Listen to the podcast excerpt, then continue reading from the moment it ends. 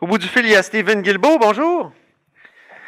Bonjour, Antoine. Ministre euh, du patrimoine canadien, et, euh, mais aussi, évidemment, environnementaliste. Puis c'est le jour de la Terre, alors on ne se prive pas de parler d'environnement. Pourquoi c'est important de, de, rappeler, justement, comme vous l'avez fait sur Twitter tout à l'heure, euh, le jour de la Terre?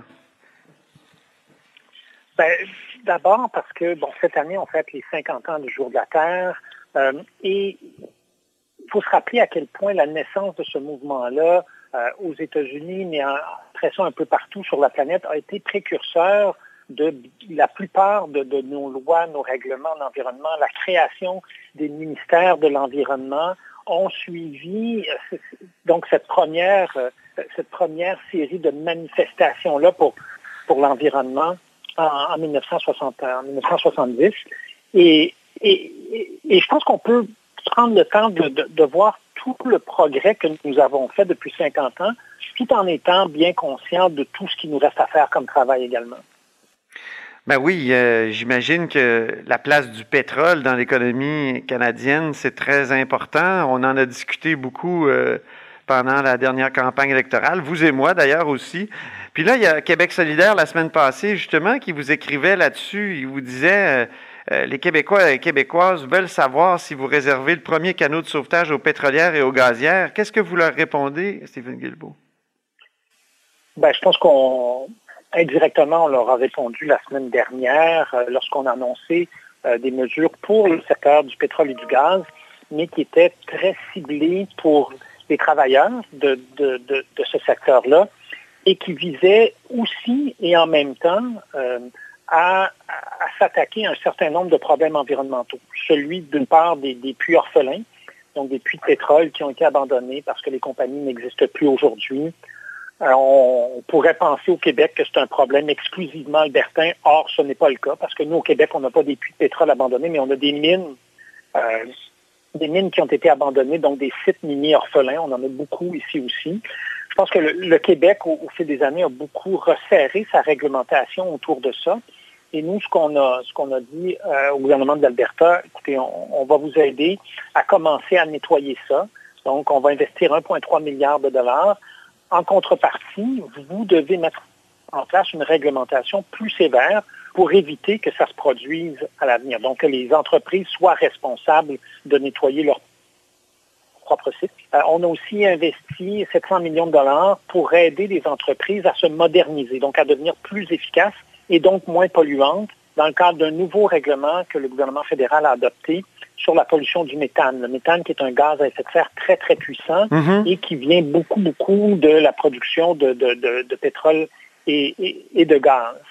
Euh, alors que plusieurs entreprises plusieurs lobbies voulaient qu'on abandonne ce règlement-là et même que le gouvernement libertin nous, nous l'avait demandé. Nous, on a décidé, on a dit non, on garde notre règlement, c'est très important, euh, mais on est prêt, on comprend qu'en période de crise, c'est pas facile. On va vous aider à vous moderniser pour réduire cette pollution-là. Donc, on, fait d'une pierre deux coups. Je pense que notre réponse par rapport au pétrole, elle a été très mesurée et très responsable à la fois d'un point de vue fiscal puis d'un point de vue environnemental.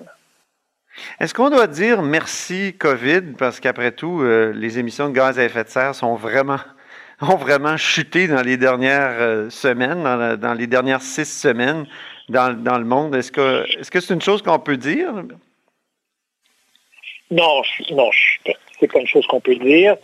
On constate effectivement qu'avec avec cette crise-là, puis on, l'a vu dans le passé, quand il y a des, récessions, des crises économiques importantes, la crise financière de 2008-2009, il y a eu effectivement un ralentissement euh, de, la pollution. Il faut, il faut bien réaliser par contre que dans l'histoire récente, cette réduction de la pollution-là, elle été ponctuelle.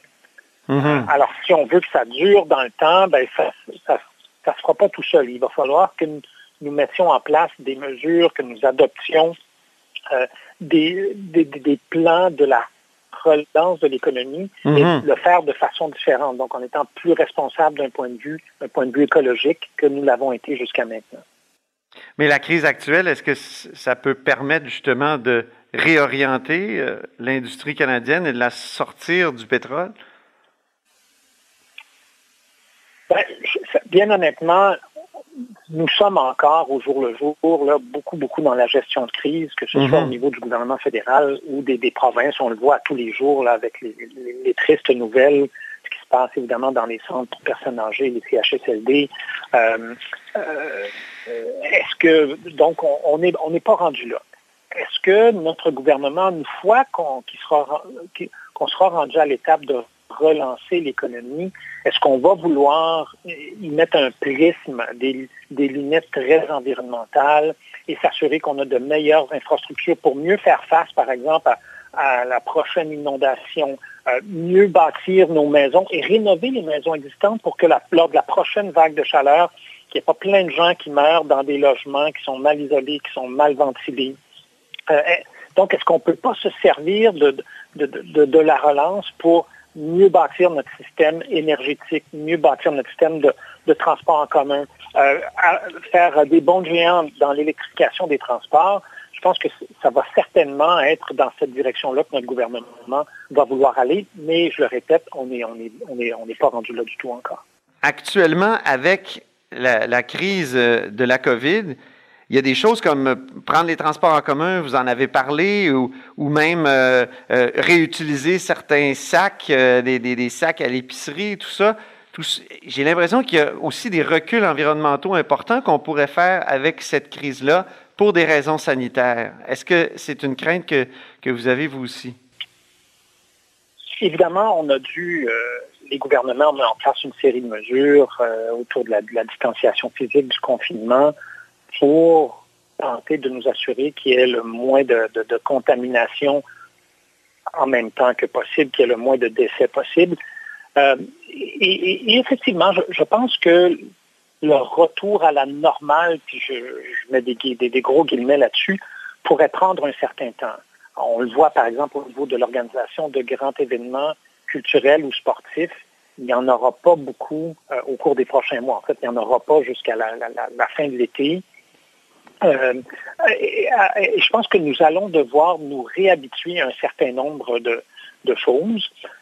Quand on regarde les pays qui, euh, qui ont passé à travers la crise avant que nous le fassions et qui, qui recommencent à mettre en place des mesures euh, de relâchement par rapport au confinement, ben, on voit par exemple que la Corée du Sud vient de tenir des élections nationales et que mm-hmm. les gens recommencent à utiliser le transport en commun mais il y aura probablement une période d'adaptation euh, à ce niveau-là pour, pour, des, pour des gestes qui sont des gestes très écologiques, comme ceux que vous avez mentionnés, le transport en commun, l'utilisation de sacs réutilisables. Euh, quoique mon épicerie, moi, nous permet tout à fait d'utiliser nos propres sacs en autant que ce soit que nous emballions nous-mêmes nos oui, La mienne aussi, oui, c'est vrai. C'est pas tout le monde qui a c'est pas tout le monde qui, empêche maintenant, euh, c'est pas tous les, commerces qui empêchent les gens de les utiliser, mais il y aura une période d'adaptation ou de réadaptation à ces, à ces mesures-là. Est-ce qu'il y a une cause environnementale à cette, euh, à cette pandémie, euh, Stephen Guilbeault? Les experts ne s'entendent pas encore sur, sur la, cause exacte euh, de, de, cette pandémie-là.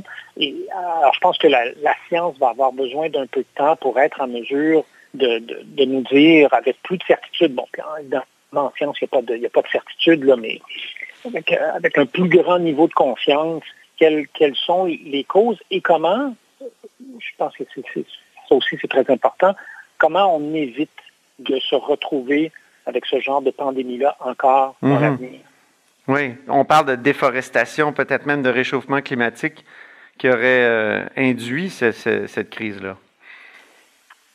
Il y a effectivement un certain nombre d'hypothèses qui ont été qui ont été mentionnées jusqu'à maintenant, mais encore une fois, nos chercheurs ont besoin d'un peu de temps pour arriver à, mettre le doigt sur, euh, sur ce qui s'est mhm. exactement produit.